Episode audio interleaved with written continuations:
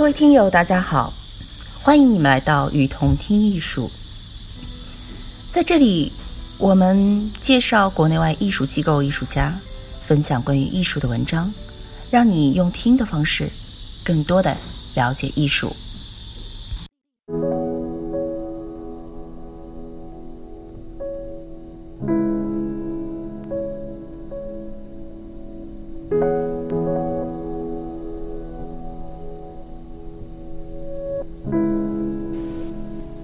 国色彩的文化意蕴及其展开层面。首先，第一个角度，渐色在文化艺术审美上的主角身份。首先，解释一下什么是渐色。从专业的角度来讲，渐色就是由三原色等量调配而成的颜色。从紫衣红上的渐色高峰到对于紫衣的追求。此后逐渐生长的渐色运用，对中国造物、艺术、文学精神的影响日深。作为最重要的结果之一，意蕴的产生成为渐色色彩意义的溢出，并让整个正色渐色色彩系统产生了新的意义。从渐色被定义为丝居之服及所谓的女子之服开始。渐色越来越展示出它在日常生活中的力量。实际上，我们在历代遗存中看到的古物的色彩，五方正色所占的比例并不是绝对优势，而在与中国古代社会生活相关的事物中，渐色的存在甚至更具优势，特别是与私生活有关。或者说，与妇女生活相关的事物里，见色的存在是非常强势的。从明代唐寅的《四美图》及佚名的《直贡图》里女眷的肤色，我们看到了大量见色的使用。在中国古代出现的数百个色名里，可以被归类为见色的占了很大的比例。《西游补》里。董说列出来的百加一的色彩，大部分都是渐色。这虽然只是小说家言，但分明是现实的一种转换。渐色在中国古代社会中，随着色相的细化和确认，已经越来越多地溢出了色彩系统的基本结构意义。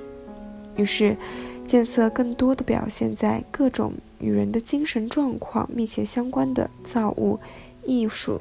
文学精神层面，在唐宋及以后历代的服饰、绘画、诗歌、小说中，渐色的表现越发精彩，甚至在很多时候成为了意蕴阐发的决定性因素。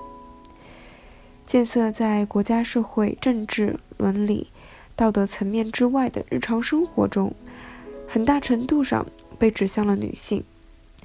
很多关于渐色的描写对象就是女性或者女性的生活，在现在还能看到的与女性相关的事物中，渐色成为了主角。服饰上的云肩、肚兜、内衣、荷包等更是渐色的重点。在很多诗歌里，我们可以看到渐色的出现及其所指代的对象，比如说“褪红”这个词。有些人是指代女性身上的衣物，这是一种很典型的描述。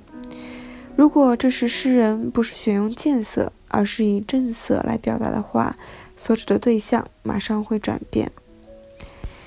但是后来在薛能的《无机》诗中的褪红，指向的直接就是女性的存在状态，她已经充满了情欲与闺怨。而其实，在王建的诗中也有这样的苗头。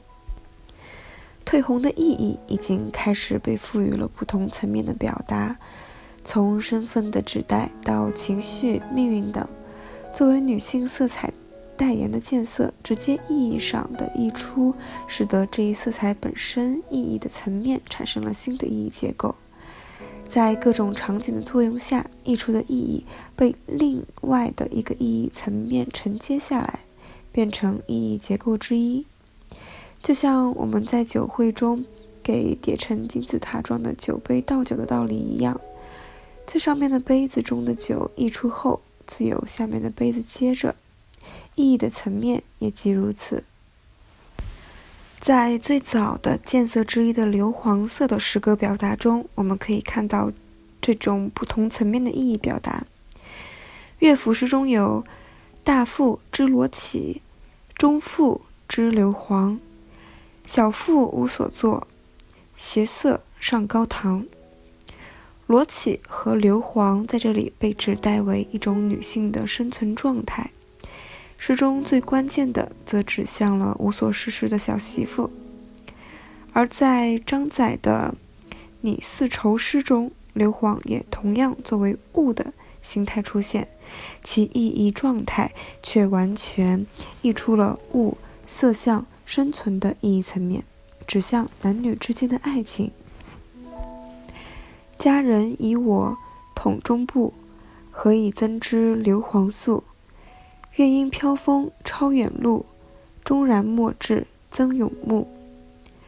硫磺素赋予的意义已经完全落入一种精神层面，其更深的意义层面更溢出了作者的精神世界，成为一种意蕴的传达，其传达的对象更是落在了读者的层面上。从这一见色意义传达的方式出发。我们重新去看那些描写日常生活色彩的场景，色彩视觉直接的心理反应也成为进一步阐释事物的重要因素。再比如《红楼梦》中描写女孩的地方，少不了描述其使用的色彩，我们也因此发现了渐色在当时日常生活中普遍使用的现象。渐色作为女性专用的色彩状况，在曹雪芹的文本中出现的极为频繁细致。那些色彩的搭配运用看起来如此的真实，而且又是如此合乎大观园的语境。而所谓的大观园的语境，可以说是一种精神性的、内心的、私生活的、女性的、自由的情感的追求。而这些不得不寻求一种细腻、细腻的表达。渐色恰恰就是从稳定、坚强的正色系统中溢出的细腻的色彩。那些不断被细化和确认的色相，在人的视觉认知中，所依靠的是人的微妙的、细腻的视觉判断。这些感觉通过视觉直达判断者的内心。人的内心可以坚硬，也可以柔软。渐色的存在，让这一坚硬和柔软的天平在特定的场景中倾斜。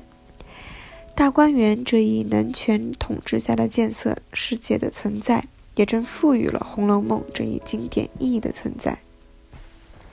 在《红楼梦》第六十三回中，宝玉和方官猜拳这一场景里，除了作为男性和主子的宝玉所着的正色大红，其他的颜色全是见色。方官身上的色彩有玉色、红青、驼绒、柳绿、水红，全部都是见色的色彩搭配。从身份上来说是合乎逻辑的。这些人身上的颜色也代表着他的身份。作为一个戏子。方官身上使用的渐色是有根源的，在明太祖朱元璋洪武三年曾经规定了他们这一身份所应着的色彩，上面写着“洪武三年”，又令越人衣服得用明绿、桃红、玉色、水红、茶褐颜色，其余不得用白色。方官的色彩与其联系是非常明显的。对于方官所着色彩的详尽描写，曹雪芹分明要我们更加强烈的记住这么一个女孩。因为作为作者，曹雪芹已经给官方安排了一个悲剧的命运。官方越是可爱，他后来后来的命运就越显得悲惨。于是见色在这里成为了一种预谋。我们可以从清宫旧藏的戏服中略亏昔日戏人的生活色彩，基本上延续了明代的感觉。